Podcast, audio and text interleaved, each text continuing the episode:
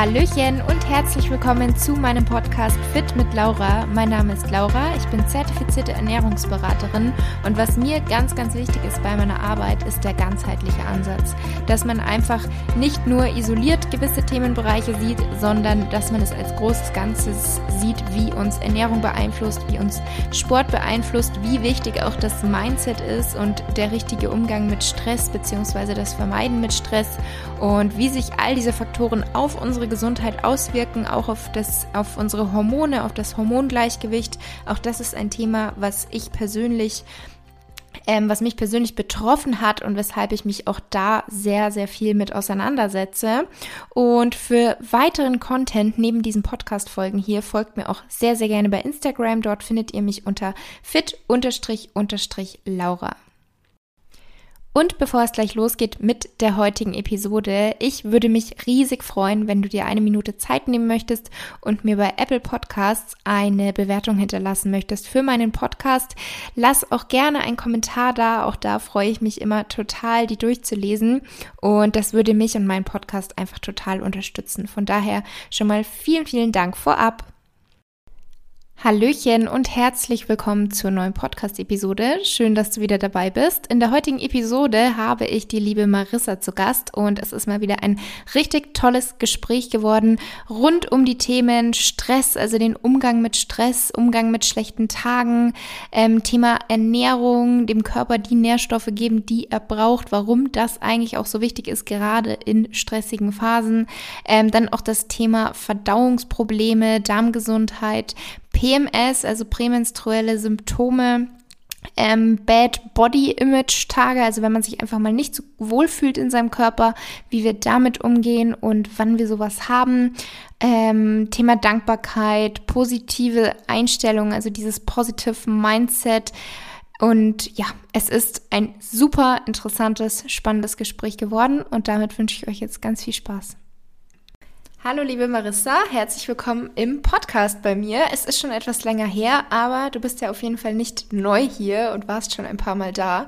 Aber stell dich gerne auch noch mal vor für die Zuhörer und Zuhörerinnen, die noch gar nicht wissen, vielleicht wer du bist. Hallo und danke, dass ich noch mal da sein darf. Ich glaube, es ist jetzt das dritte dritte Mal, oder, dass ich da bin? Genau, genau. ich glaube auch, ja. Also an die, die mich ähm, schon mal gehört haben, wissen vielleicht schon das eine oder andere über mich. An die, die jetzt das zum, also mich zum ersten Mal hier meine Stimme hören. Ich heiße Marissa bzw. Marisa. Ihr findet mich unter marisa.hofmeister und ähm, ja, ich bin auch im Bereich Ernährung und Gesundheit und ähm, ja rund um holistische Gesundheit auf Instagram aktiv, mache auch gerne Rezepte und ähm, bin eigentlich da, also ich komme eigentlich aus der Ernährungsberatung und bin auch jetzt auf Social Media halt super, super aktiv. Und Laura kennen, also ich und Laura, wir kennen uns auch ähm, über Instagram. Und uns verbindet eben nicht nur das Thema Ernährung total, sondern auch das ganze Positive Energy, Positive Mindset. Und ich glaube, das ist auch so ein Thema, worum wir heute oder worum es heute ein bisschen gehen soll, oder? Genau, richtig. also zum einen wollte ich mit dir gerne darüber sprechen, wie du mit Stress oder auch schlechten Tagen umgehst, die man ja auch mal hat. Und was ich bei dir auch immer ganz cool finde, dass du das bei Instagram auch einfach zeigst, dass du den Leuten auch sagst, hey, Leute, auch wenn wir hier versuchen, immer nur schöne Momente zu zeigen, weil das ja ursprünglich mal so die Idee war, schöne Bilder zu ja. zeigen oder so bei Instagram, ähm, ist es jetzt ist es ja trotzdem so, wenn man jemanden so durch das Leben mitnimmt sozusagen, mhm. dass es da natürlich auch mal schlechte Phasen gibt. Oder es gibt auch Themen, die wir einfach auch gar nicht teilen möchten, weil wir einfach sagen, das hat gar nichts zu suchen auf Social Media und es würde auch unserer Community keinen ähm, Vorteil bringen oder so. Aber wie ist es denn bei dir, wenn du mal einen schlechten Tag hast? Wie gehst du damit um? Also du hast ja schon gesagt, dass dadurch, dass wir ja schon in einem sehr engen Kontakt mit der Community stehen, bekommen die das sowieso meistens mit. Also ich glaube, ja. ich weiß nicht, wie es bei dir ist, aber bei mir ist echt so, ein Tag bekomme ich schon gut hin, dass das niemand so mitbekommt, weil dann macht man halt eine Fragerunde an solchen Tagen, wo man echt sagt, ich will heute nicht in die Kamera reinsprechen. Oder man macht mal echt eine Storypause. Aber für einen längeren Zeitraum, glaube ich, kriegt man mit. Und ich finde es eigentlich auch echt cool, dass ähm, es immer mehr eben so Echtheit gibt auf Social Media, dass Leute wirklich ja. sich auch so auch mal verletzlich zeigen können und einfach auch wirklich zeigen, wenn nicht alles immer glatt läuft. Aber für mich sind so Tage, an denen ich mich echt nicht gut fühle, ist bei mir immer dieses mich erden und wieder so zu mir finden ein ganz, ganz wichtiger Punkt. Also dann sind für mich zum Beispiel Routinen nochmal zehnmal wichtiger, als sie in meinem, in, an guten Tagen sind. Obwohl ich auch da meine Routinen durchführen möchte, aber an, an Tagen, wo, wo, ja, wo das Potenzial einfach ein bisschen höher ist, dass sie schlecht sein könnten, sind besonders da meine Routinen, vor allem meine Morgenroutine. Ich mache ja immer morgens direkt ähm, Trockenbürste, guck schön, also was ich auch richtig gern zur Zeit mache, ist direkt so in den Himmel zu gucken, um einfach direkt so mit dem Tageslicht irgendwie konfrontiert zu sein. Meine ähm, Dankbarkeitsliste mache ich direkt am Morgen, spazieren gehen, in die Natur raus, wenn es irgendwie geht, mich mit der Natur verbinden, also wirklich die Natur anfassen, ob das Barfußlaufen ist oder einen Baum anfassen, das hört sich immer voll extrem spirituell an, aber es ist so wirklich, ich finde, es ist selten gibt's, also es gibt wenig wenig Dinge, die so energiegebend sind, wie in der Natur zu sein. Und für mhm. mich ist halt auch Sport ein richtiger, so ein Ventil einfach für mich. Ja. Ja, also ich, ich kenne das auch, aber jetzt ist natürlich auch der Unterschied, wenn jetzt ich oder du, wir haben einen schlechten Tag, wir können uns unsere Arbeit einteilen, wie wir mhm. das möchten. Das heißt, wir können uns auch einfach mal die Zeit nehmen, morgens erstmal eine Stunde ähm, uns zu nehmen, um überhaupt anzukommen. Bei mir ist es dann auch so, wenn ich irgendwie entweder körperlich oder auch mental, wenn ich merke, heute ist nicht so ein guter Tag, ähm, dann mache ich auch einfach erstmal eine Runde Yoga oder so am mhm. Morgen. Das war eigentlich mal mein Plan, dass ich das jeden Tag mache, aber Echt? irgendwie habe ich es noch nicht geschafft. Ja, also wenigstens zehn Minuten, ja. aber irgendwie habe ich es noch nicht geschafft. Also irgendwie kriege ich es noch nicht so ganz hin. Ähm, und es gibt aber natürlich Leute, die müssen ähm, um halb acht oder um sieben losfahren zur Arbeit und haben einfach gar nicht die Zeit. Ja. Was, was rätst du denen?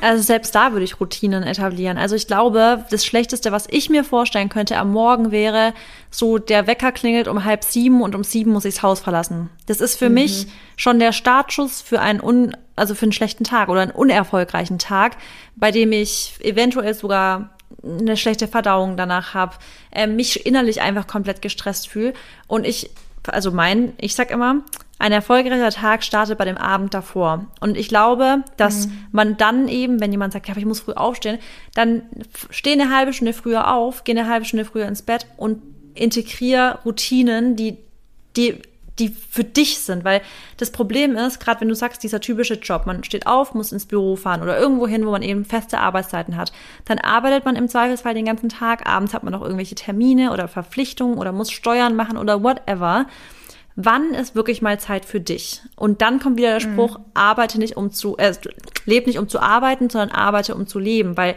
in diesem Montag bis Freitag, wann ist denn mal dein Leben dann an der Reihe, wenn du dir nicht gezielt Zeit nimmst, um Routinen oder Zeit für dich eben einzubauen?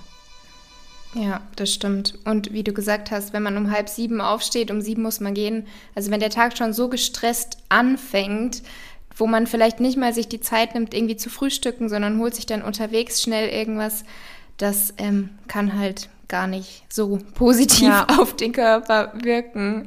Und gerade eben noch mal mehr, wenn man eh schon einen schlechten Tag hat, dann sollte man vielleicht einfach entweder versuchen, früher ins Bett zu gehen oder halt diese halbe Stunde, Stunde Schlaf abziehen, um wenigstens ein bisschen schöner in den Tag zu starten, was einem ja dann auch noch mal mehr Energie ja. gibt, als diese halbe Stunde, die man eben an Schlaf dann vermisst. Absolut. Und wenn ich da vielleicht ähm, noch ergänzen kann, für klar. mich ist auch noch, weil wir beides Thema Ernährung, wenn ich Tage, an denen ich mich sowieso schon nicht ganz so gut fühle, ist für mich die Verbindung zu natürlicher Ernährung noch wichtiger. Also wenn ich an solchen Tagen dann auch noch so Fastfood essen würde, ich glaube, dann wird es mir, also dann wird es mir noch schlechter gehen. Ähm, also an solchen Tagen ist für mich zum Beispiel auch eine wirklich richtig viele Greens und Obst und alles ist so wichtig nochmal. Ja, ist es auch. Und das wäre auch mein nächster ähm, Punkt gewesen, weil oftmals ist ja das Problem, dass bei den Menschen, die so gestresst sind, dass dann die Ernährung irgendwie in den Hintergrund rückt. Mhm. Also, dass sie dann nicht so wie du jetzt vorbildlich sagen, okay, dann schaue ich erst recht drauf und gebe meinem Körper das, was er jetzt vielleicht gerade braucht, weil er natürlich unter diesen Stressbedingungen, wenn es irgendwie eine längere Phase ist, natürlich nochmal mehr Nährstoffe einfach gerne aufnehmen würde, aber viele sind ja dann so, dass sie durch den Stress die Ernährung so überhaupt nicht mehr im Fokus haben und dann vielleicht sagen, ja, dafür habe ich jetzt erst recht keine Zeit und ich brauche jetzt das und das, also irgendwas, was schnell ging, die Pizza oder irgendwas anderes, was sie sich bestellen oder ein Fertiggericht oder ein Eis. Ich brauche das mhm. jetzt, weil das tut mir jetzt gut. Das heißt, obwohl es so wichtig wäre, rückt das dann so in den Hintergrund ähm, was natürlich dann auch nicht wirklich ja, förderlich ist. Leider. Aber also das ist echt, ist aber ich glaube, Entschuldigung, dadurch, dass wir uns ja nee. so viel mit Ernährung beschäftigen, ist es für uns ja irgendwie auch, also ich, ich habe da auch immer viel Verständnis dafür, weil ich war ja auch nicht immer an dem Punkt, an dem ich jetzt bin, wo ich weiß, hey, wie du gerade eben gesagt hast, mein Körper ist gestresst, eigentlich jetzt braucht er noch mehr. Er saugt alles, was du ihm gibst, jetzt noch zehnfach, also zehnmal mehr auf, um irgendwie nach Nährstoffen zu suchen, weil er die gerade braucht, weil er gestresst ist. Früher hätte ich wahrscheinlich auch eher mal gesagt, boah, ey, keine Zeit, jetzt gehe ich kurz, ich hole mir irgendwas to go oder so. Und inzwischen weiß ich aber, ich und es ist halt, also es ist voll die Arbeit, dahin zu kommen, dass du halt dich als Priorität siehst. Auch wenn es stressig ist, ist wirklich ganz, ganz wichtig, dass du trotzdem sagst, es ist gerade stressig, aber mhm. ich kann nur funktionieren, wenn ich mich gut und gesund fühle. Und es geht nur, ja. wenn ich mich eben auch um mein, also wenn, wenn mein Körper die Nummer eins in meinem Leben ist, wenn ich ihm gutes Essen gebe und Bewegung und Schlaf. Ja, das ist halt auch ein Prozess, an dem man da, also den man durchgehen muss. Genau, ich glaube, da kann man auch ansonsten gar nicht so viele oder bessere Tipps geben, weil an sich hängt es halt an jedem selbst, dass man sich halt wirklich bewusst machen muss, dass der eigene Körper, die eigene Gesundheit, dass das halt eigentlich immer vorne stehen muss. Und wenn da schon irgendwas nicht stimmt, dass das natürlich dann auch die Leistungen in der Arbeit oder im Sport, dass ja. das dann ja alles ähm, so darunter leidet. Also ja, genauso auch das Thema Darmgesundheit. Also ich kriege zum Beispiel öfter Nachrichten bei Instagram, ähm, Laura, ich habe ständig einen aufgeblähten Bauch oder ich habe ständig irgendwie Probleme, Verdauungsprobleme. Und hast du einen Tipp? Und das ist ja dann immer schwierig, mhm. da so direkt einen Tipp zu geben. Das heißt, an sich frage ich da eigentlich mittlerweile immer erstmal direkt, ja, kennst du denn deine Ursache? Also weißt du denn, woran es liegen könnte? Hast du zum Beispiel aktuell viel Stress? Und tatsächlich kommt dann so oft einfach die Antwort, ja, das stimmt, ich habe jetzt zurzeit ähm, Stress wegen dem und dem. Und da, da glaube ich, machen sich viele gar nicht so Gedanken, was ja, ja eigentlich ja, für uns ist es halt, wir, wir schauen das Ganze halt immer aus einer ganz anderen Perspektive an. Aber natürlich hängt das ja alles irgendwie zusammen. Immunsystem, Darm, ja. Ernährung, auch Leistung im Sport. Wenn man halt in allen Bereichen vielleicht sogar Stress hat, dann kann es irgendwann einfach nicht mehr gut gehen. Also Stress oder psychische Belastung ist halt echt extrem, wie sich das auf den Körper auswirkt. Aber weil du ja auch gerade gesagt hast, dann fragen dich Leute und ich glaube manchmal, ich weiß nicht, wie es dir geht, ist es einfach auch voll, also wir, wenn wir das dann objektiv betrachten, so von außen sagen, hey, du hast ja auch gerade richtig viel, ist doch klar, dass du dich gerade ähm, nicht gut mhm. fühlst. Oder ist doch klar, dass du vielleicht gerade irgendwie öfters mal Bauchprobleme hast. Und bei mir ist so, ich habe ja auch, wie du gerade weißt, ähm, es ist bei uns familiär ja gerade ein bisschen ähm, viel los und ich habe seit gestern mhm. richtig Kopfschmerzen. Ich habe voll die ganze überlegt, boah, warum habe ich denn so Kopfschmerzen? Das geht gar nicht weg. Und jemand, der jetzt mich von außen betrachtet, würde sagen, ja klar, Maris, das ist alles gerade voll belastend und so. Und mhm. ich musste jetzt auch erst heute Morgen, weil man selber denkt immer, nee, also das wird sich jetzt bei mir körperlich sicherlich nicht auswirken. Ich glaube, man, man traut sich immer selber mehr zu. Also man denkt immer, man ist stressresistenter, als man eigentlich ist. Ja. Also ich glaube, ja, das ist auch so chronisch, auch. dass man immer denkt, nee, das kriege ich hin, das kriege ich hin. Aber der Körper wird halt irgendwann drauf reagieren. Mhm. Einmal das und weil man halt auch immer denkt, das ist ja normal. Alle haben ja heutzutage Stress. Es ist ja, ja völlig normal genau. und andere haben ja vielleicht noch viel mehr Stress, also ist es bei mir nicht so schlimm. Und ich glaube, bei mir ist es auch so, dass ich ganz oft irgendwie vielleicht Dinge habe, wie jetzt die eine Sache aktuell, die ja, ich gar nicht ja, erzählen kann. Genau. Ähm, die ich glaube, die, die mich natürlich unterbewusst total stresst, weil ich einfach nicht weiß, wie geht es am Ende aus. Ja. Aber ich nehme es nicht so wahr, weil ich mir halt denke, das ist nicht so dieser typische Termindruck, wo ja. du rumhetzt, wo du halt offensichtlich siehst, du hast Stress, weil du nicht mal mehr zum Essen kommst, weil du von da nach da musst. Ähm, genauso wie auch viele nicht diesen Sport, wenn sie den so richtig exzessiv betreiben, das sehen ja auch viele nicht als Sport, äh, mhm. als Stress an. Und da ist halt wirklich der Unterschied. Also ich habe das gestern ähm, bei Instagram gesagt, dass ein großer Fehler, wenn man Stress hat, natürlich Sport sein kann. Und dann hieß es gleich, ja, aber darf man dann keinen Sport machen, wenn man Stress hat?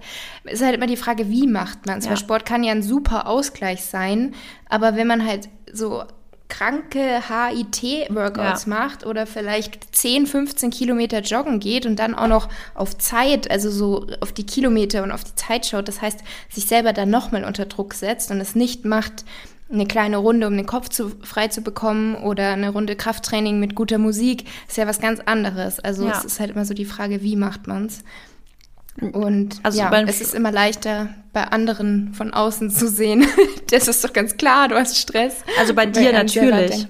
Und ich glaube, mhm. Stress, wie du jetzt auch gerade beschrieben hast, der so in der Zukunft, du weißt nicht, wie es, weißt du, dieses Ungewissheit ist ein mhm. ganz anderer Stressor, den man zwar immer so ein bisschen runterspielt, wenn man denkt so, also das kann doch mich jetzt nicht so stressen, aber das ist, das ist eine Art Stressor, die dich natürlich mit in den Schlaf nimmt, die dir den Schlaf rauben kann, weil du halt in Gedanken mhm. bist. Während ja dieser Terminstress ein Stress ist, also ein Stressor ist, wo du ganz genau weißt, okay, ich habe jetzt gerade Stress und du auch direkt was ändern könntest, wenn du es umsetzt. Genau. Und die andere Art, diese Ungewissheit und sich davon gestresst fühlen, ist halt immer oftmals, boah, ich kann gerade gar nichts daran machen. Und da ist aber auch der Punkt. Mhm. Also warum sich über Dinge Gedanken machen, auf die man keinen Einfluss hat? Anstatt einfach zu sagen, also ja. sorg dich nicht, bevor es nötig, sonst sorgst du dich mehr als nötig.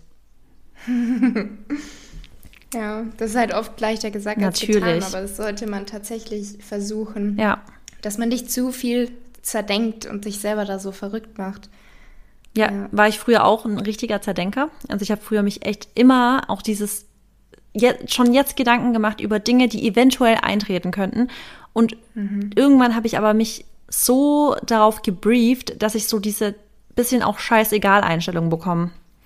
Weil ja. ich mir immer wieder überlege, wer bin ich denn? Also ich bin ein ganz kleiner Punkt auf einer riesengroßen Welt und Erde, in einem riesengroßen Universum.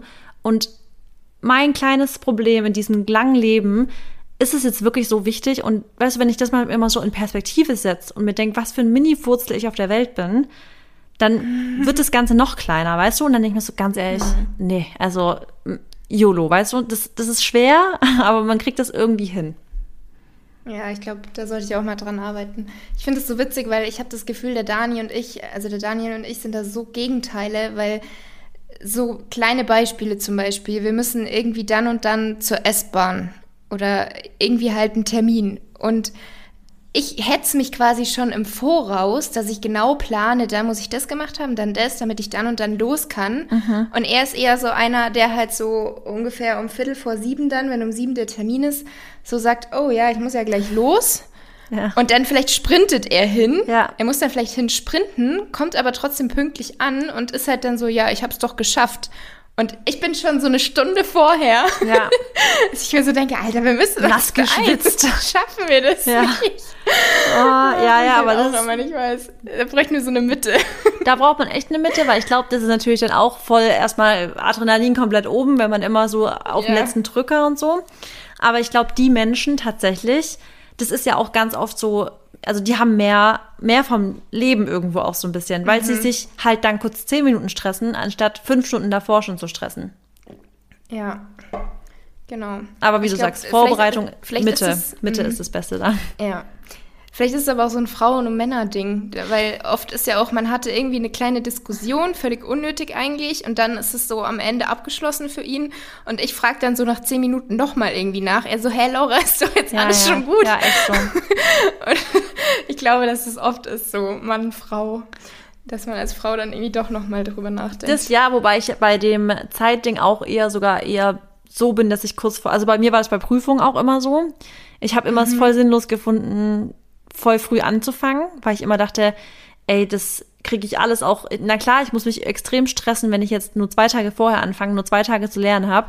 Aber dann ist es für mich irgendwie effizienter die Zeit genutzt. Weil ich wusste immer, wenn ich mhm. noch voll viel Zeit habe, dann habe ich auch rumgetrödelt. Dann habe ich getrödelt hier mhm. und da. Und wenn ich wusste, ich habe jetzt fast keine Zeit mehr, dann, dann funktioniert es aber.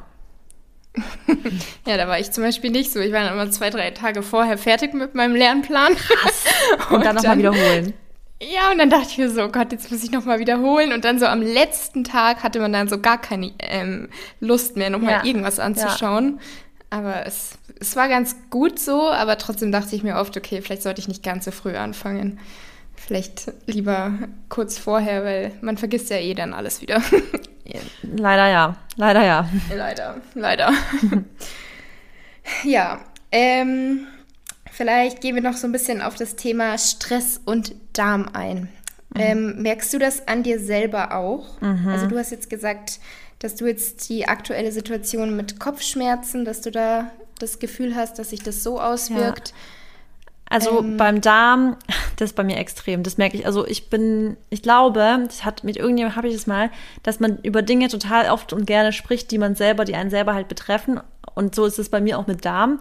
Ich habe eigentlich keine Probleme mit dem Darm, großartig, aber ich hatte schon immer ähm, Probleme, wenn ich jetzt zum Beispiel gestresst habe. Manche bekommen ja einen Durchfall, wenn sie gestresst sind. Mhm. Und bei mir ist es, ich reagiere total mit Verstopfung und richtig Bloating. Das merke ich mhm. immer, wenn ich mich morgens nämlich beeilen muss. Also wenn ich meine Morgenroutine nicht habe, kann ich eigentlich davon ausgehen, dass ich nicht aufs Klo gehen kann.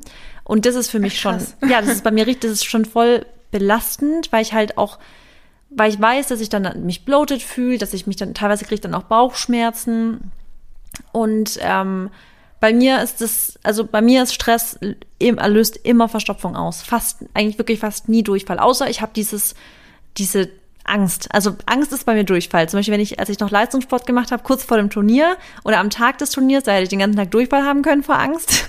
Oh. Aber normaler Stress, wo ich jetzt nicht Angst habe, sondern einfach nur gestresst bin und mich beeilen muss, immer Verstopfung. Mhm. Wie ist es bei dir? Also so extrem jetzt nicht, beziehungsweise so nehme ich es jetzt nicht wahr. Aber bei mir ist es, also Verstopfung habe ich eigentlich so gut wie nie. Boah, das ist aber echt geil. Also ich habe es, wenn ich einen normalen Alltag habe, eigentlich auch nicht. Au außer ich bin auf Reisen oder ich muss mich irgendwie beeilen. Mhm. Auf Reisen also auch, auch auf, nicht? Also, nee, auf Reisen ehrlich gesagt auch nicht. Und das hatte ich aber auch noch nie. Da muss ich mich auch, glaube ich, glücklich schätzen, ja, weil ich weiß ja. noch, dass ich in der neunten Klasse oder so, da haben wir einen Schüleraustausch in Spanien gemacht für acht Tage oder zehn Tage. Und so nach dem fünften Tag, ich weiß es noch so ganz genau, saßen wir Mädels so alle in so einem Park auf einer Wiese und dann erzählt die eine, ja, sie war einfach noch kein einziges Mal auf dem Klo. Mhm. Ich dachte mir so, Alter, nach fünf mhm. Tagen, ich wäre gestorben. Ich dachte mir so, hä, okay, bei mir war so alles normal ab dem ersten Tag. Ja, das und ich konnte mir das gar nicht vorstellen. Fünf Tage. Ich dachte wirklich, das, da, da stirbt man. Also ja. ich dachte, das kann doch der Körper gar nicht verkraften. Und sie meinte so, ja, das ist bei irgendwie immer, wenn sie irgendwo anders ist, sie kann das nicht woanders. Bei mir und war das in Schullandheim halt auch so. Witzig. Das ist ja krass. Aber Laura, da mal eine Frage an dich, weil ich glaube, das ist hat ganz, ganz oft damit zu tun, wie du in der Kindheit ähm, dich mit der mit Stuhlgang zum Beispiel auseinandersetzt. Also bei mir zum Beispiel, ich hatte mit meiner Mama und also immer voll offen darüber gesprochen, aber irgendwann kommt man ja in dieses Bild so von wegen, hm, nee, Frauen machen das nicht. Weißt du, Frauen gehen mhm. nicht aufs Klo, das, das erzählt man nicht als Frau. Oder Frauen machen das generell nicht. Das heißt, als es angefangen hat mit zum Beispiel was mit, ähm, du hast vielleicht deinen ersten Freund, dann war es schon so ein Thema immer bei den Mädels so, boah, ich könnte bei dem nie aufs Klo gehen, ich könnte da niemals groß machen, hier und da. Frauen, weißt du, mit Frauen wird es immer so assoziiert, das machen die nicht. Mhm. Und ich glaube, dann fängt es schon allein schon im Kopf so ein bisschen an, wenn du unterwegs bist, kannst, ab dann kannst du ja gar nicht mehr aufs Klo gehen, weil das machst du nicht woanders. Und mhm. ich glaube, das ist schon so eine Sache, die dann so ein bisschen auch eingeprägt wird. Weil das bei mir mit Sicherheit auch so war. Ich weiß, ich kann mich echt an Ex-Beziehungen erinnern, wo ich niemals, bei, ich wäre nie im Leben bei denen aufs Klo gegangen. Krass. Ja, vielleicht ist es so Umfeld ähm, oder auch Erziehung, dass es da schon anfängt. Aber ich hatte, also ich kann mich an keine einzige Situation erinnern, wo ich da mal irgendwie ein Problem hatte. Und bei, also bei. Vielleicht bin ich damit schon immer relativ locker umgegangen. Voll, das ist aber voll der Segen, weil inzwischen gehe ich da auch voll mit Maxi auch voll locker. Also ich sag zum Beispiel, was ich gar nicht mag, ist, wenn er zum Beispiel direkt, weil wir haben, unser Bad ist direkt ja, am Schlafzimmer, weißt -hmm. du? Und ja. ich will nicht, dass er im Bett ist, während ich aufs Klo gehe. Deswegen sage ich immer, Maxi, nee. geh mal bitte kurz raus, ich muss aufs Klo, ja? So. Ich würde jetzt auch nicht wollen, dass jemand neben mir ähm, chillt oder genau. so. Also wir waren zum Beispiel auch mal im Urlaub und hatten so ein super crazy Hotelzimmer, wo halt irgendwie alles quasi offen oh, war. Aber da war ich. so, da war so um die Ecke das Bad. Also ja. Also so so irgendwie schon komplett offen, aber so, dass du nicht gesehen wurdest. Ja. Aber du hast halt alles gehört, weil keine abgeschlossenen Räume waren. Und dann haben wir es halt auch immer so gemacht, dass einer dann Musik hören musste. Weil, ja. dass es jetzt irgendwer zuhört, das muss jetzt auch nicht unbedingt Aber jetzt sein. Ernsthaft, was denken sich Architekten dabei, frage ich mich.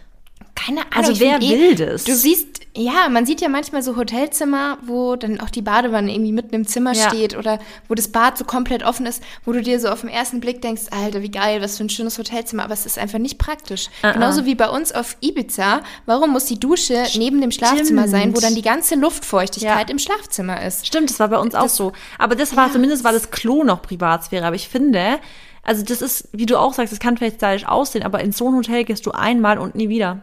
Tut mir echt leid, Ja. aber du willst doch nicht, egal wie lange jemand mit seinem Partner schon zusammen ist, ich will nicht, dass der neben mir sitzt, während, oder halt mir gegenüber sitzt, während ich auf dem Klo bin zum Beispiel. Ja. Weil, Genau. weil ich dazu, wie gesagt, echt locker sein muss, um gehen zu können. Also ich, ich weiß halt nicht, ob es Leute gibt, die das gerne machen. Vielleicht. Also ja, vielleicht ganz wenig, aber ich glaube, also, Also- bei uns war es damals schon voll der Running Gag, dass wenn zum Beispiel eine Freundin eine Fernbeziehung geführt hat und die ist zum Beispiel freitags zu ihrem Freund gefahren und dann irgendwie montags wieder zurück, hieß immer erstmal in die Gruppe, erstmal aufs Klo. Also wirklich, das war immer schon so voll der Running Gag. So, oder so, boah, sie haben solche Krämpfe, sie können nicht mehr. Und es war so richtig schlimm eigentlich. Oha. Ja. Immer einfach direkt montags, boah, erstmal aufs Klo. ja, Frauen, Ja, ey, manchmal, oder? Männer machen sich darüber echt nicht so Belastung. Gedanken. Ich glaube auch nicht. Aber das liegt auch da wieder nicht. halt daran, dass äh, die Gesellschaft immer so, ja, Männer, bei denen, die können, weißt du, die, bei denen ist alles okay, alles normal, ob das Beinhaare sind, ob das Stuhlgang ist, alles ist voll easy und locker. Und bei Frauen immer, da dürfen keine Stoppels sein, da dürfen keine Haare sein, Frauen gehen nicht aufs Klo, Frauen ähm, Ja. müssen, weißt du, das ist leider echt so und da äh, finde ich cool, dass auch du da so oft drüber sprichst. Ich mache da auch ja immer wieder, äh, spreche ganz offen darüber und ich habe das Gefühl, dass langsam sich das Ganze echt sehr lockert. Ich glaube auch. Also wahrscheinlich nicht bei allen oder es kommt Mhm. auch wieder aufs Alter so ein bisschen drauf an. Aber ich glaube schon, dass das in Zukunft alles etwas offener wird. Also gerade auch mit Darm, weil ich meine, welcher Mensch hat keinen Stress und welcher Mensch hat nicht mal Verdauungsprobleme? Und genau da sollte man ja dann drüber sprechen. Genauso auch mit dem Thema Periode habe ich auch irgendwie ja am Anfang gedacht, oh Gott, da spricht ja keiner drüber, ist ja volles Tabuthema. Und da war natürlich auch so im Hintergrund das Wissen, okay, mir folgen ein paar Freunde oder vielleicht auch Jungs, also männliche Freunde und ich spreche auf einmal über meine Periode. Es muss ja super strange kommen. Aber irgendwie war es dann letztendlich gar nicht so schlimm. Mir, also für mich war es ziemlich praktisch, weil es wussten halt dann direkt alle Jungs im Fitness, warum ich nicht mehr ins Fitness komme. weil ich halt eine Sportpause Ja. mache. Das heißt, ich muss das nicht jedem Einzelnen erzählen. Aber das sind halt so Themen, die jede Frau hat einen Zyklus und zu viele Frauen haben leider eine unregelmäßige Periode und zu viele Menschen haben auch Verdauungsprobleme. Und über sämtliche Sachen redet man immer, aber nicht darüber. Stimmt. Und auch generell. Immer so dieser Wetter-Smalltalk. das stimmt. ist so Und dieses unnötig. Tiefgründige, ich, hab, ich weiß nicht, ob du das auch hast, aber so, wenn du jetzt eh schon sagst Zyklus und zum Beispiel PMS, ähm, Mhm. hast du damit Probleme mit so PMS, und so- also Symptomen? Nee, also ich merke immer, bevor die ähm, Periode kommt, merke ich dann immer so ein, zwei Tage, dass ich eine andere Verdauung habe und dass vielleicht der Bauch auch ein bisschen so aufgeblähter ist und ich jetzt nicht so die beste Form habe, also in der man sich nicht so wohl fühlt. Und habe manchmal so ein Ziehen, aber nicht so eins, dass ich sage, ich habe Schmerzen, ich muss mich ins Bett legen mit einer Wärmflasche, sondern einfach, okay, ich spüre da so ein Ziehen im Unterleib und dann kommen halt meistens auch die Tage. Also ich habe keine Beschwerden, die mich jetzt total beeinträchtigen, sondern eher so, dass ich merke, aha, jetzt ist es bald soweit. Ja. Ja, weil das war bei mir immer früher genauso. Ich habe das eigentlich nie richtig gespürt. Also ich habe so ein bisschen auch, wie du sagst, so meine Knie haben ein bisschen wehgetan immer einen Tag davor oder ein bisschen Rückenschmerzen, aber das war's. Aber jetzt seit ähm, zwei oder bis drei Zyklen ist es bei mir so, dass ich wirklich zwei Wochen schon, also zwei Wochen geht's mir gut und zwei Wochen bin ich wie ausgewechselt. Also ich habe Müdigkeit, Lustlosigkeit. Mir geht's einfach ganz, also wirklich einfach nicht gut. Also ich habe so gar nicht Lust rauszugehen. Ich hätte, ich könnte den ganzen Tag schlafen und ich habe das dann vor kurzem halt angesprochen, weil ich gesagt habe, ich finde es, ich finde es erstens erschreckend und zweitens auch belastend, weil du, Ja, weil du kannst doch nicht zwei Wochen geht's dir blendend und plötzlich so mit einem Schlag bist du dauermüde und dauererschöpft und so. Und daraufhin haben mir so viele geschrieben, dass sie teilweise sogar ähm, wirklich die Tage davor, bei denen ist es dann eine Woche, aber die kriegen manchmal wirklich jeden Monat so Fieber und Schüttelfrost und all das und sagen halt, bei der Arbeit versteht das keiner. Weißt du, da wird nicht drüber gesprochen. Das wissen ganz viele Leute gar nicht, dass ein Zyklus einen so ausnocken kann. Und weißt du, manche Leute, wie du schon vorhin, also eingangs gesagt hast, ja, die Leute müssen aber zur Arbeit gehen. Wir haben jetzt irgendwie schon das Glück, dass wir sagen, okay, an solchen Tagen, dann, dann muss ich ein bisschen zurückziehen und irgendwie auf deinen Körper hören. Aber was, wenn du solches krassen Symptome hast und du, mhm. du musst arbeiten einfach jeden Tag? Ja. Also das tut mir genau, so leid. Du, mhm. Wenn du selbstständig bist, kannst du dir das voll gut einteilen. Weil ja. man sagt ja auch, in der und der Zyklusphase bist du so entscheidungsfreudig, da genau. liegt deine Termine, wo du dich entscheiden musst, aber das geht halt oft in einem Angestelltenjob mhm. nicht. Allerdings ist es so, ich lese gerade ein Buch, das finde ich sehr interessant, ähm, Periodenwerkstatt. Mhm. Da geht es nämlich ähm, nicht jetzt nur um Thema Periodenverlust, sondern generell die ganze ähm, Zyklus- und Hormongeschichte von Frauen. Und da steht halt drin, wenn du wirklich solche Beschwerden hast, dass du dich in der Arbeit krank schreiben musst oder ein, zwei Tage wirklich komplett ausgenockt bist, dass das quasi nicht normale ja. prämenstruelle Beschwerden sind, sondern dass dann das sehr, sehr wahrscheinlich auch irgendwie mit einem Hormonungleichgewicht zusammenhängt, weil das halt nicht das Normale ist. Ja. Also normal ist tatsächlich eher, dass man vielleicht ein bisschen untere Rückenschmerzen hat, ein bisschen ziehen oder vielleicht mal einen Tag, wo man sich unwohl fühlt. Aber wenn man das so extrem hat, dann sollte man auch da eben wieder auf die Suche gehen, woran könnte es denn liegen. Also ja. kann ja auch schon wieder Stress sein, dass Stress einen irgendwie so die Hormone aus der Bahn wirft, dass es deswegen eben so extrem ist. Und bei dir zum Beispiel kann es ja einfach sein, dass der Körper gerade immer noch so ein bisschen sich einpendelt. Einpendelt oder ich glaube auch, ich brauche in der zweiten Zyklushälfte einfach nochmal, das habe ich jetzt auch gemerkt, nochmal vermehrt Eisen. Also bei mir ist es mhm. ganz extrem, dass ich da noch wirklich noch mehr Eisen brauche. Und dann habe ich jetzt auch gemerkt, also an alle, die auch einen zu langen Zyklus haben, wenn ich wirklich ganz gezielt darauf achte, ab der zweiten Zyklus auch Eisen zu supplementieren oder halt irgendwie Eisen zuzuführen, dass der Zyklus dann kürzer wird und dann sich eher einpendelt. Mhm. Also es ist total ähm, krass, wie ich das mit, also wie ich das so jetzt beobachtet habe, dass wenn ich wirklich darauf achte, Eisen zu nehmen und auch zum Eisen, kein Kaffee, keine Schokolade und solche Sachen, dass es dass ich das auch, also wirklich alles gut aufnehme und eben mein Training anpasst, also ab dann nicht mehr so großartig Cardio oder viel Hit und so, dann, dann ist es, in, also kriege ich es in den Griff. Mhm. Ja, glaube ich. Also bei vielen ist es wahrscheinlich so, ich hatte das auch mal eine Zeit, dass man dann gar nicht so richtig wahrnimmt, warum man jetzt vielleicht gerade nicht so viel Power hat fürs Training ja. und dann trinkt man halt seinen Booster oder seinen Kaffee. Aber ähm, eigentlich ist es ja doch so, dass man dann irgendwie auf den Körper hören sollte und ich meine, klar, wenn man dauerhaft müde ist, dann stimmt irgendwie generell irgendwas nicht. Ja. Aber wenn man so eine Woche hat, wo man nicht so viel Energie hat, dann sollte man sich vielleicht nicht zusätzlich pushen und ins Training mhm. zwingen, sondern da halt dann einfach umstellen. Also man muss das halt einfach akzeptieren. Wenn man kein Leistungssportler ist, kann man und sollte man das auch machen, dass man da halt dann ruhigere Einheiten macht. Und dafür kommen ja dann wieder ein, zwei Wochen, wo man eben mehr Power hat und da kann man dann die anderen Sachen machen, die ja. einem halt mehr Spaß machen. Ich könnte auch in der Woche, also äh, als es mir dann wieder so ging, ich, ich hätte gar nicht können. Also selbst hätte ich mhm. mir vorgenommen, ich mache heute eine schöne Cardio-Einheit und Stairmaster oder sonst was. Ich, also ich hätte es gar nicht können. Ich habe, weißt du, da bin ich dann auch, ich, also ich hoffe, dass dann alle Frauen da clever genug sind, um dann zu sagen, nee, das gibst du dir jetzt nicht. Weißt du, dann mache ich wirklich eine ruhigere Yoga-Einheit mal oder einfach ein bisschen nur spazieren gehen, weil mehr an solchen Tagen gar nicht drin gewesen wäre. Mhm. Oder wenn, fühlt man sich halt danach so richtig K.O. Mhm. wahrscheinlich. Danach schon fast kränk, ja. weißt du, danach pocht's richtig im Ohr und sowas. Hatte ich nämlich auch schon. Wenn man sich dann zwingt und danach geht's dir richtig schlecht. Ja, Pochen im Ohr, oh je. Kennst du das nicht? Wenn du das, wenn nee. du dich zu überanstrengst, das hatte ich früher ganz oft, als ich noch Leistungssport gemacht habe und ich hätte an dem Tag eigentlich echt nicht trainieren dürfen, aber ich hatte halt Training und dann komme ich vom Training mhm. heim und ich habe mich danach fast schon so krank gefühlt, dass du dann dein Ohr so pocht und alles. Wenn du so über ja, Kopf, oh, das habe ich so gehasst immer. Aber hatte ich auch in der Zeit, wo ich mich immer so zum, also wo ich so intensive Einheiten immer hatte, hatte ich das ganz oft, dass ich mich einfach im Training zu arg, also zu viel gemacht habe und dass ich mich danach so ein bisschen gekränkelt habe. Mhm. Ja, da muss man auf sich aufpassen. Aber es ist halt tatsächlich auch einfach wieder ein Unterschied, ob man Leistungssportler ist oder nicht. Also da muss man halt wirklich zu sich selber mal ehrlich und gut sein. Ja. Also ich hatte zum Beispiel mal auch ein Podcast-Interview mit einer ähm, Profi-Leistungssportlerin, also die macht ähm, Cro Crossfit mhm. oh, als Leistungssportlerin. Genau, und die hat halt auch, und, und ich wusste es halt nicht, ähm, ich habe eher so das Thema angesprochen, ja, äh, ich hatte ja selber mal Periodenverlust und wie das denn bei ihr ist, wie sie darauf achtet, dass sie halt genug isst bei dem Sportpensum. Mhm. Und da war es halt tatsächlich so, dass sie, obwohl sie gar nicht so ähm, extrem dünn war oder ist, so wie ich das jetzt früher war, wo man der Person quasi schon ansieht, okay, die hat wahrscheinlich ihre Periode nicht, wenn man sich ein bisschen mit dem Thema ja. auseinandersetzt.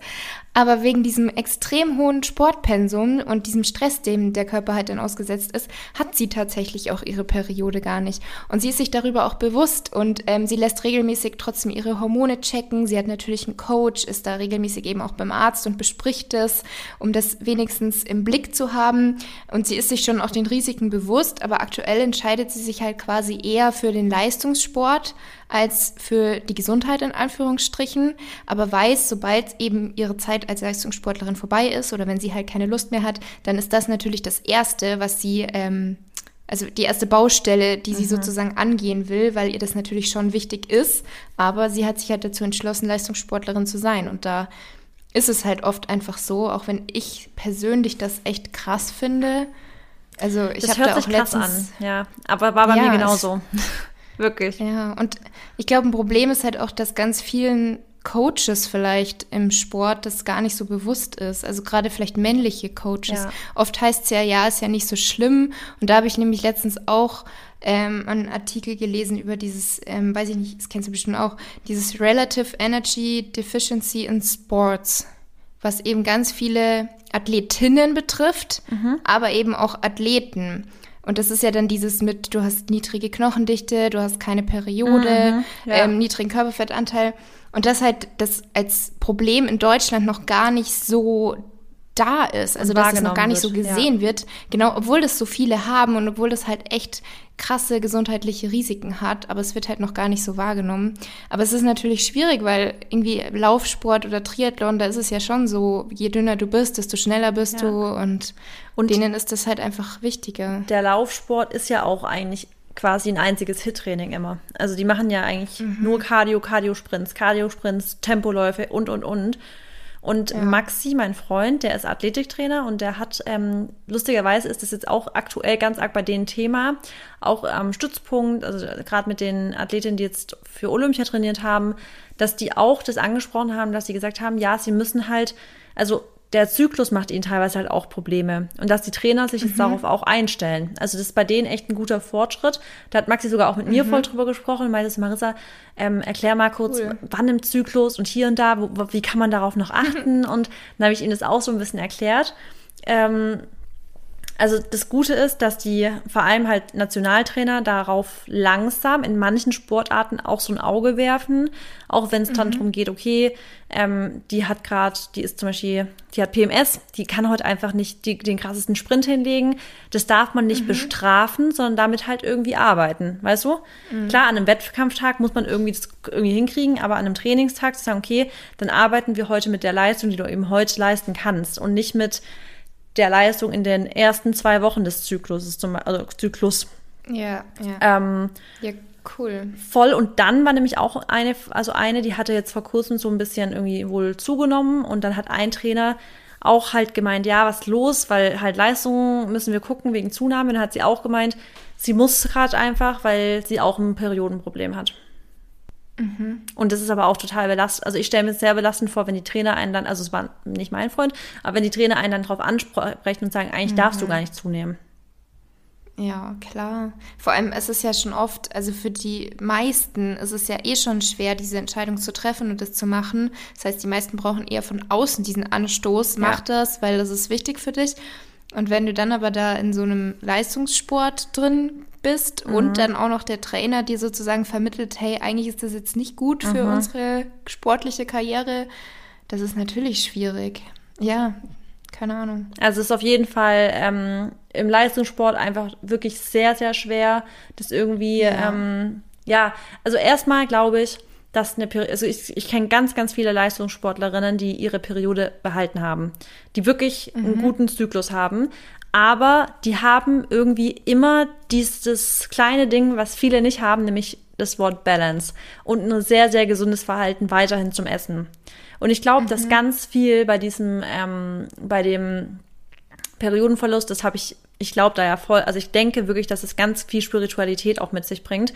Also auf mhm. spiritueller mhm. Ebene einfach nochmal ganz, ganz viel mit der Beziehung zu deinem Körper und zum Essen einfach zu tun hat. Ja. Dass all die eigentlich, die sich dann noch gezwungen haben, alles immer super clean, die mit dem Körperbild sich auch ganz, ganz stark identifizieren, dass die da nochmal eine ganz andere, also ein ganz also ganz, ganz, also viel, viel mehr Potenzial haben, die Periode zu verlieren, als die, die zwar ultra viel Sport machen, aber immer ein super gesundes Verhältnis zum Essen haben und sich gar mhm. nicht so über ihren Körper definieren. Ja, also sehe ich auch so. Und es ist ja tatsächlich auch so, dass man sagt, wenn man ausreichend isst, dann kann man auch ein hohes Sportpensum haben. Ja. Aber oft kommt das halt einfach so zusammen. Dieses ja. zwanghafte, ähm, ich muss Sport machen, um die Kalorien zu verbrennen und ich muss mich clean, 100% clean ernähren. Oft ist das halt einfach so dieser Mix und die wenigsten, die halt extrem viel Sport machen, schauen nicht auf ihre Ernährung. Ähm, aber klar, die gibt's auch. Bei ja. denen glaube ich dann auch, dass natürlich der Kopf eine ganz, ganz große Rolle spielt, ähm, ob da dann im Körper, also was da dann vor sich geht und ob eben gewisse körperliche, wichtige Prozesse, wie jetzt eben die Fortpflanzung oder die Periode, dass die dann weiter funktionieren können oder eben nicht. Wie ist es also, denn bei dir an Trainingstagen, jetzt aber pro Essen und genug Essen? Hast du an Tagen, an denen mhm. du trainierst, mehr Hunger oder ist es gleich? Eigentlich habe ich tatsächlich an Rest Days am meisten Hunger. Das wollte ich gerade also, sagen. Bei mir ist es so ja. krass. Viel mehr Hunger mhm. habe ich oder ich esse auch viel also mehr. Also irgendwie, ja, als wäre das so ein Tag, wo der Körper halt tanken muss. Ja. Er merkt so, ja, okay, heute ist so ein Pausentag, jetzt muss ich Energie tanken.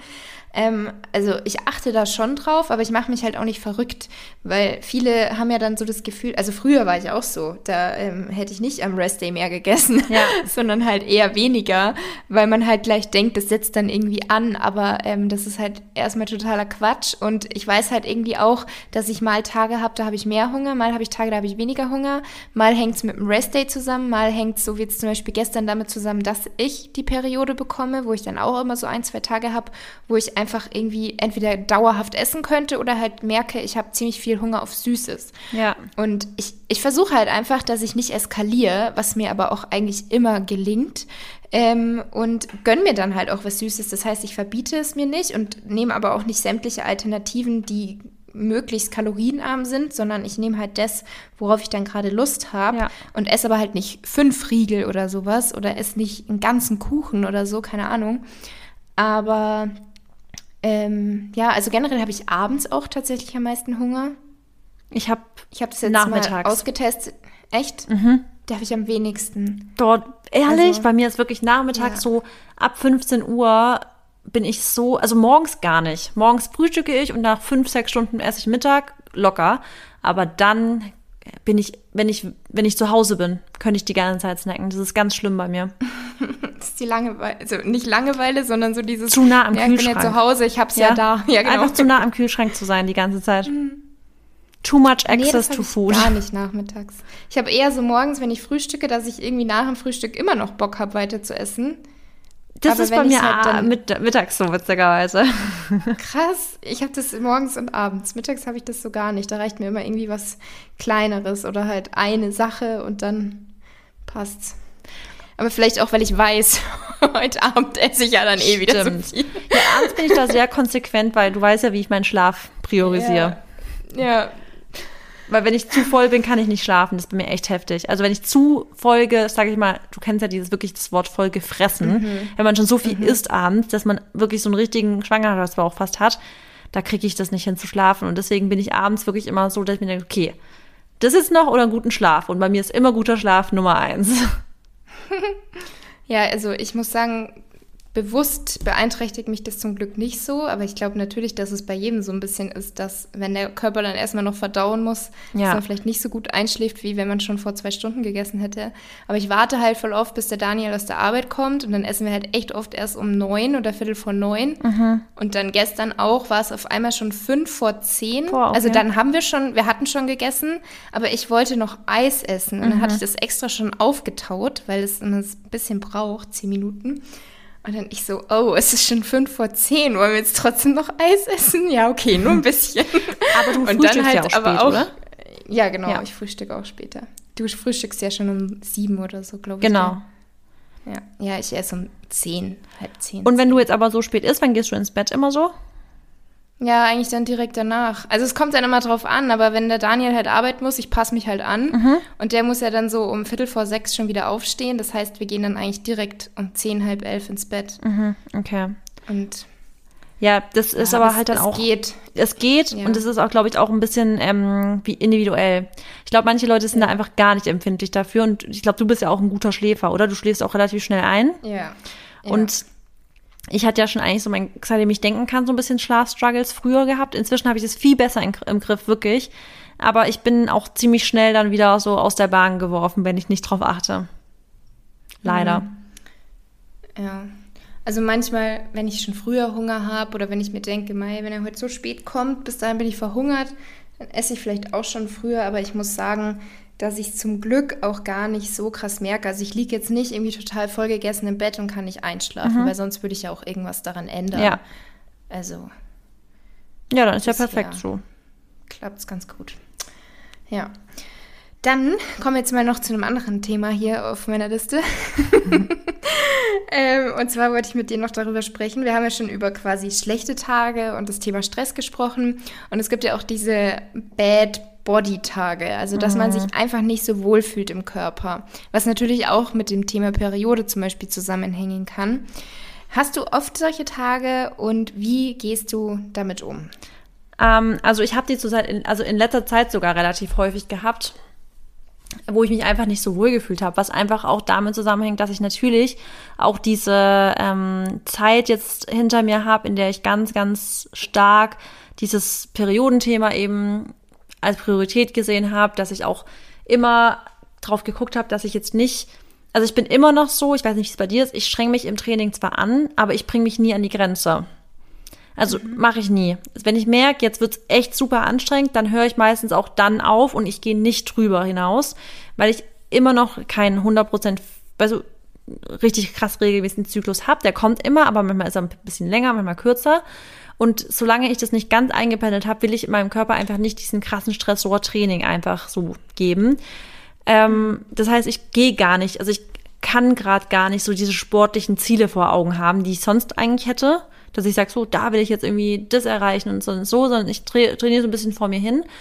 Und ähm, also ich habe das in letzter Zeit einfach öfters gehabt, dass ich mich nicht gar nicht so wohl gefühlt habe. Aber was ich so ein Fortschritt, also, also ich empfinde es als extrem Fortschritt, dass meine Laune davon einfach nicht maßgeblich beeinträchtigt wird. Klar ist in dem Moment, ich denke, boah, ich, ich hätte jetzt gerade schon gern lieber, dass ich mich total heute nicht geblotet wäre, hätte ich grad, also wäre mir lieber.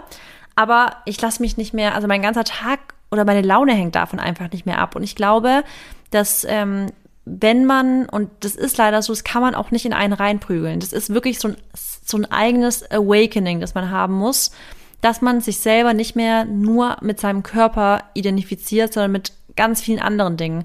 Und mhm. dann hat es auch wieder mit damit zu tun, was ist, was macht dich aus? Was ist deine Passion im Leben? Und führst du die aus? Weil wenn man das macht und Freude an Dingen hat, die auch unabhängig von deinem Körper sind, dann merkt man halt auch, dass es tausend andere und auch wichtigere Dinge im Leben gibt, als dass man jetzt heute die Form seines Lebens hat. Und mhm. es hat bei mir auch voll gebraucht, dass ich mich davon nicht beeinflussen lassen habe. Aber inzwischen kann ich das sehr differenziert sehen. Und deswegen kann ich auch Kritik an meinem Körper äußern ohne dass mein Tag danach beschissen ist, sondern ich kann, ich kann es sogar ein bisschen mit Humor sehen. Denke ich so, boah, also heute äh, kann ich nicht baufrei rumlaufen, ja. Und mhm. das ist okay für mich, weißt du, da, da brauche ich dann auch kein Fishing for Compliments, dass Leute sagen, nee, ist nicht so, sondern es ist dann einfach für mich so, ich sehe das, ich kann es einsehen, ich hack's ab und dann ist auch gut. Ja.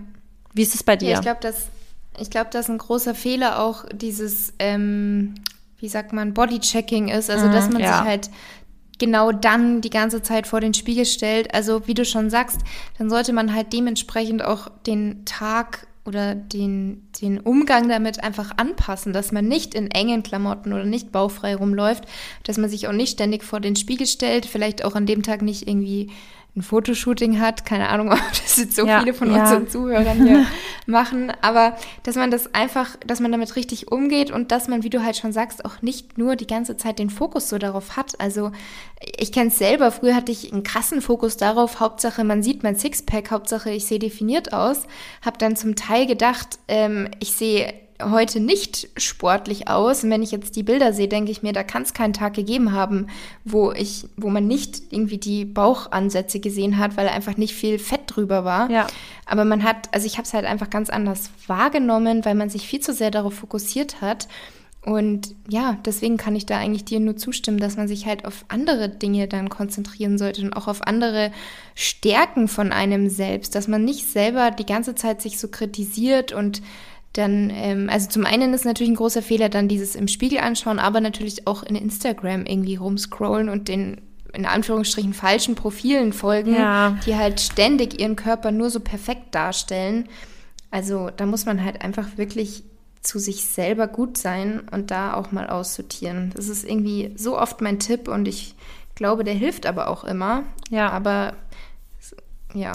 Ich glaube auch, das ist- habe ich jetzt auch ganz, ganz stark gemerkt, ähm, dass manche Menschen mir da einfach auch richtig gut tun und manche Menschen mich da eher immer wieder so ein bisschen in ein altes Denkmuster auch reindrängen können. Also ich finde, man merkt es ganz schnell, ob man mit Menschen umgeben ist, die ein super tolles Körpergefühl haben, die sich einfach wohl in ihrer Haut fühlen und nicht die ganze Zeit ähm, irgendwie hier kaschieren müssen da und es immer nur sich um den Körper dreht.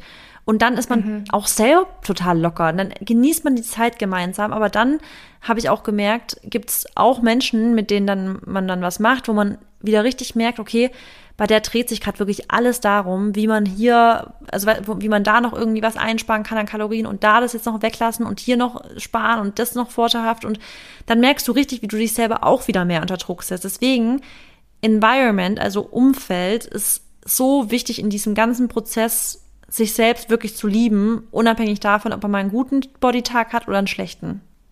Mhm, das stimmt. Und auch wie du sagst, dieses, dass man dann dauernd schaut, wo kann man noch Kalorien einsparen. Ich finde es halt generell immer super schwierig, weil es kommt halt immer drauf an, welche Gruppe von, also welche Art, welche Art von Mensch. Wenn jemand natürlich sehr übergewichtig ist, dann macht es natürlich Sinn, dass derjenige sich damit beschäftigt, klar, wo kann er ja. Kalorien sparen. Ja. Aber ähm, es gibt halt auch genug Menschen, die quasi einfach normalgewichtig sind und ihren Fokus zu stark eben auf den Körper und auf das Thema Ernährung setzen und sich da halt eher verrückt machen und die es halt gar nicht bräuchten, irgendwie da und da Kalorien einzusparen, ähm, sondern halt auch einfach mal andere Dinge im Leben genießen Ja. sollten. Und ja. Ja, genau. Ja. Ja, und dann das Thema Dankbarkeit. Denke ich, kann man damit auch ganz gut vielleicht verknüpfen, dass man vielleicht, weil du bist ja so, du bist ja so, wie sagt man, Dankbarkeitslistenvorbild. Dankbarkeitslistenvorbild, genau. Keine Ahnung, aber, aber du machst es ja jeden Tag, oder? Ja, Jeden Morgen. jeden Morgen. Schreibst du dir auf. Mhm. Genau. Und genau, das könnte man ja an sich auch als Tipp in diesem Thema weitergeben, dass man halt auch mal dankbar für das ist, was der Körper kann. Ähm, oder auch, es gibt ja eigentlich immer Stellen, die einem gefallen und die einem nicht so gut gefallen. Und dass man sich da auch öfter einfach mal bewusst macht, für was bin ich denn eigentlich dankbar, was gefällt mir in meinem Körper, ähm, was leistet der eigentlich für mich, dass man da nicht immer sich nur auf die Sachen konzentriert, was einem jetzt gerade nicht gefällt. Zum Beispiel das, der Bauch ist ja ganz oft so ein Problemfeld und dass man sich da halt selber nicht so krass ähm, kaputt denkt. Also ist ja auch wieder so ein Zerdenken. Ja. Also, Ähm, wie. Entschuldigung, Ja. weiter. Nee, du? Du, was wolltest du gerade noch fragen? Ich wollte eigentlich nur sagen, wie kann man denn mit Dankbarkeit den Tag oder generell das Leben positiv beeinflussen? Ich habe nämlich, ähm, weil du gerade sagst, du mal darauf den Fokus legen, was der Körper alles für uns macht. Ich habe vor kurzem so eine Self-Love-Practice hochgeladen auf YouTube. Das ist wie eine Meditation, zehn Minuten. Und da macht man so eine Gedankenreise durch den eigenen Körper. Und das ist, glaube ich, echt mal richtig schön, um einfach mal wahrzunehmen, was der Körper eigentlich alles für einen tut. Und nicht nur jetzt der Körper so als Gesamtes, sondern es fängt schon mit den Füßen an, mit den Beinen, mit den kleinen Fingern, mit, mit den Augen. Alles in unserem Körper hat ja irgendwie eine Aufgabe und für jedes, also wir nehmen das alles immer so als selbstverständlich an. Und die Menschen, die kotzen ab über, ja, meine Beine gefallen mir nicht und da ist Zellulite und mein Bauch. Aber mal zu sehen, was der Körper eigentlich alles für uns macht, das ist eigentlich eine Sache, die, die wir viel öfters machen müssten. Und ich finde mhm. es immer so schade, und es hat auch nicht, das ist nicht nur der Körper, das ist auch generell, dass, dass Menschen sich viel zu oft fokussieren auf die Dinge, die man nicht hat, anstatt auf die Dinge, die man eben hat.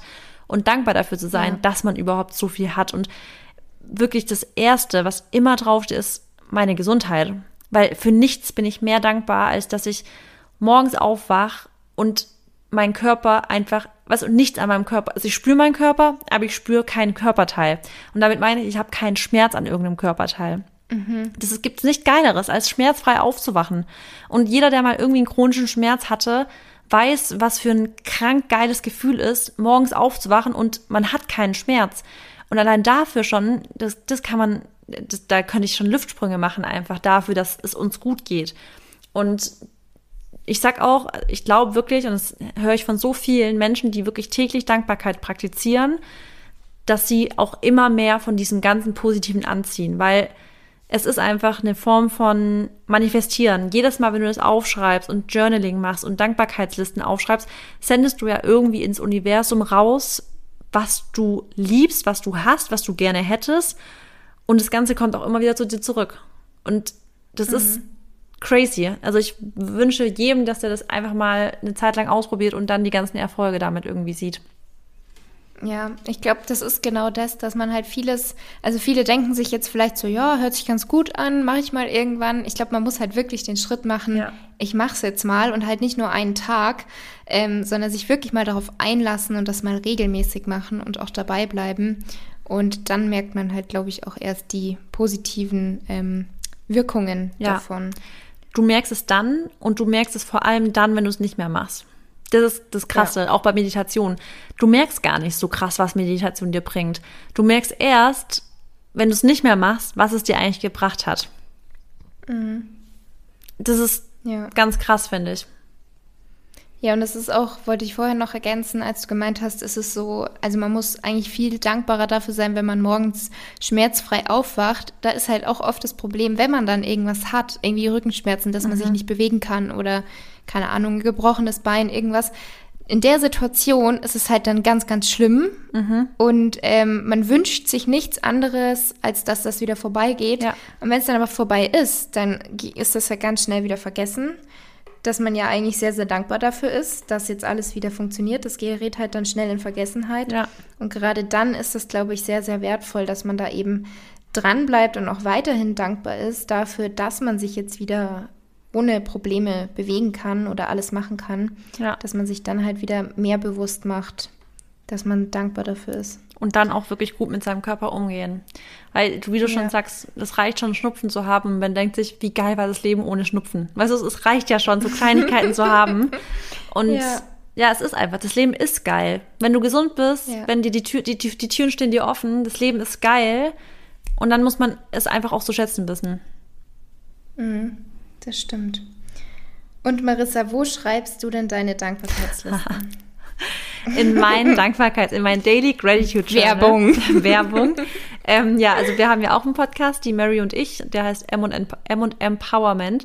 Und da haben wir dieses Jahr ähm, unser eigenes Dankbarkeitstagebuch gelauncht. Das ist ein Buch, das kann man einfach bestellen. Hast du das eigentlich zu Hause? Mm -mm. Brauchst du noch. Hab ich nicht. Genau, das ist so wie ein Template eigentlich. Also vorne haben wir so ein bisschen wie so eine kleine Anleitung geschrieben, so Do's and Don'ts, was, worauf man achten muss, weil man muss immer positiv formulieren. Also nicht negativ, zum Beispiel, ich bin dankbar, dass ich das nicht habe. Das ist so, sondern mhm. ich bin dankbar, was du hast. Also immer schöne positive ähm, Affirmationen machen, ist aber auch nicht nur ein Dankbarkeitstagebuch, sondern hinten ist noch ein kleiner Teil, das heißt Gedankenatelier. Und da kannst du dann auch wirklich manifestieren und deine Ziele aufschreiben, deine kreativen Ideen aufschreiben. Genau. Das, ähm, das ist das Daily Creative Journal und das macht richtig Spaß, auch wirklich mir jeden Morgen. Und dafür bin ich natürlich auch dankbar, weil es ist natürlich ein geiles Gefühl, in dein eigenes Buch reinzuschreiben. Ja, das glaube ich. Vor allem, weil ihr ja wirklich oft darüber gesprochen habt. Und ich ja. glaube, ihr macht ja in jeder Podcast-Episode, fangt ihr ja an mit Dankbarkeit. Genau. Und da passt das natürlich sehr, sehr gut zu euch. Das war auch ein Community-Wunsch. Das war die Idee der Community Ach, cool. übrigens, ja. Schön. Ja, nicht schlecht.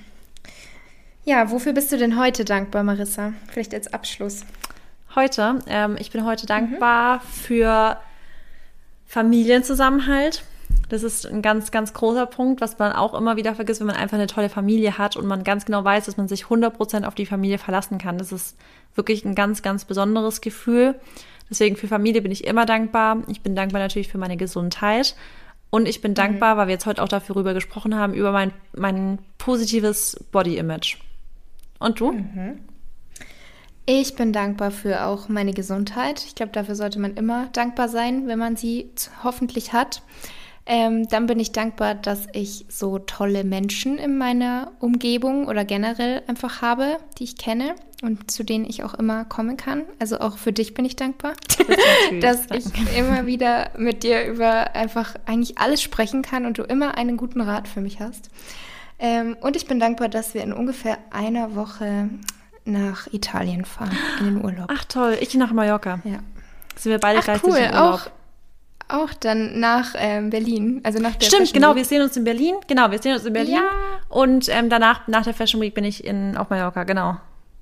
Ja, cool, ich auch. Ich, ich, ich denke mir zwar schon wieder, was ist das eigentlich schon wieder für ein Timing? Ich habe es schon zu Lissy gesagt. Ähm, es ist fast nie, also was heißt, es ist fast nie was los, aber es ist ja jetzt generell mit Corona nicht so viel ja, los, wie es mal war.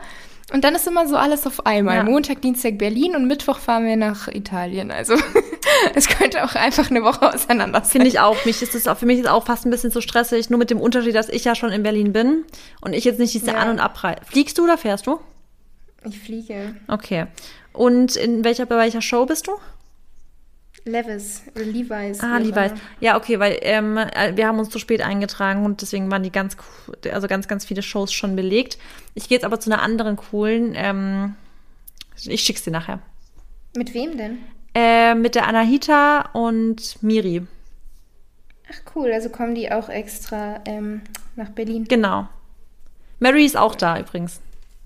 Ach cool. Und ja, Jasmin Diem und so auch da, ja, alles sind da. Echt? Ja, alles sind ja, da. Cool, weil Jasmin und Anahita und Mary, die kenne ich ja alle gar nicht. Genau, also es ist echt so ein richtiges Meetup nächste Woche in meiner City. Witzig. Ja, cool. Kannst du dich Ist da dann, weiß, Okay, wir können eigentlich danach drüber ja, sprechen. Genau. Das interessiert wir, wir, wir, nehmen euch mit. Wenn es euch interessiert, dann könnt ihr es in unserer Story sehen. Jetzt noch ein kleiner Smalltalk okay. am Ende. Ja. Voll vergessen. Okay, ähm, also vielen, vielen Dank auf jeden Fall für deine Zeit. Es war, glaube ich, wieder mal eine sehr, sehr schöne Episode. Ich danke dir. Und ja, wünsche dir noch einen schönen Nachmittag und natürlich allen Zuhörern und Zuhörerinnen auch. Oder einen schönen Tag, Abend, wann auch immer ihr die Episode anhört. Tschüssi. Tschüss, Dankeschön.